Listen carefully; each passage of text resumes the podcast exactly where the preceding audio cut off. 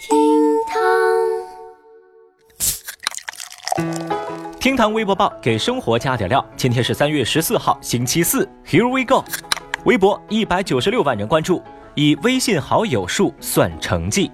十号，河南财经政法大学多名学生爆料，在他们的社会化媒体运营这项课程当中，任课老师要求学生去加微信好友，并且以新增的好友人数作为平时成绩。如果学生加到一千零一个微信好友，就算及格；如果加到一千六百六十七个，就算满分。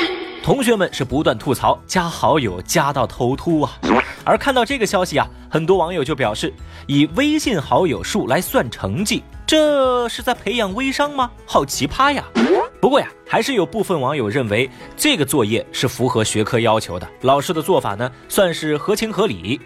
哎呀，作为混迹江湖二十年的社会人，小雨我就觉得这项作业很简单呢。我告诉你怎么做啊？注册一个小号，头像换成美女，性别改为女，地区换为冰岛。朋友圈里面多发一点色而不黄、哀而不伤的图片。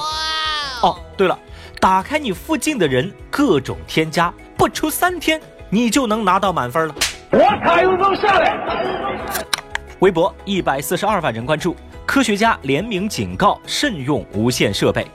最近，《每日邮报》刊登了一篇文章，说来自世界四十个国家的二百五十名科学家已经联合签名，并且向世卫组织和联合国发出请愿书，警告大众不要大量的使用会发出无线辐射的、用于 WiFi 的、蓝牙的和通讯的设备，其中还特别列明了苹果公司出品的 AirPods 无线耳机。对此，微博网友们则表示说：“啊，我买不起 AirPods，贫穷使我安全。”那在这儿呢，小雨要先警告那些 AirPods 的使用者了，你们一个个的给我听好了，一个个的给我小心点啊！我告诉你们，两百年之内你们必死无疑。啊，好吧，不开玩笑了啊！这种新闻呢不止一驳。手机电话开发出来这么多年，大家不活得好好的吗？看到这个消息啊，你只需要注意两点：第一，不要让你的爸爸妈妈看到这篇文章；第二。告诉我，刚才我们说的这是有多少名科学家在联名请愿呢？微博七十八万人关注，借一千元还一千万。在一九八七年，才十四岁的孙先生在理发店里做洗头工，结识了二十四岁的张先生。两年之后，机缘巧合之下，张先生拿出一千块资助孙先生开店。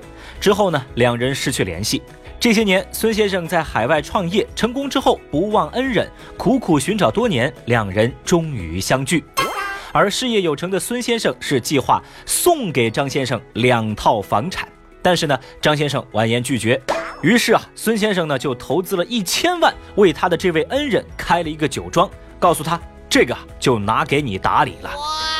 于是，这个借一千还一千万的佳话登上了微博热搜榜，不少网友就说了呀。知恩图报，好人好报，为他们点赞。但是呢，也有微博用户看过二人的故事之后就表示：“哎，那个那个谁啊，我那个五百万呢，我就不要了啊，你就啥时候把我借你的五百块还给我就行。”那么问题就来了，各位听过这个故事之后，你现在最想艾特谁呢？来来来，大大方方的在我们节目下方的评论区喊出他的名字，小雨今天在线为您讨债，我帮你叫他一声，你看他敢答应吗？微博六十五万人关注，四川话七百块一小时。日前，四川某高校爆出了一则招聘信息，要求呢十分有趣，那就是寻找一名会四川方言的声音模特，专门为智能音箱来配音。这项工作的报酬每小时七百块，哇！这让很多讲其他方言的网友呢羡慕嫉妒恨了。而四川网友则表示：“哎呀，瞬间感觉自己是身价倍增啊！”而同样作为一个四川人，我突然就感觉啊，我这现在说着话，就感觉这钱是从嘴里往外蹦似的。嗨，在这儿呢，我不得不说一句啊，咱厅堂就是有先见之明。想挣这笔钱的朋友，您注意了啊！现在出门左拐，我们厅堂 FM 旗下出品了成都话教学节目《北京时间成都话》，各位拿走不谢哦。好了，以上就是今日份的厅堂微博报，明天咱再接着聊吧，拜拜喽。本节目由喜马拉雅 FM 独家播出。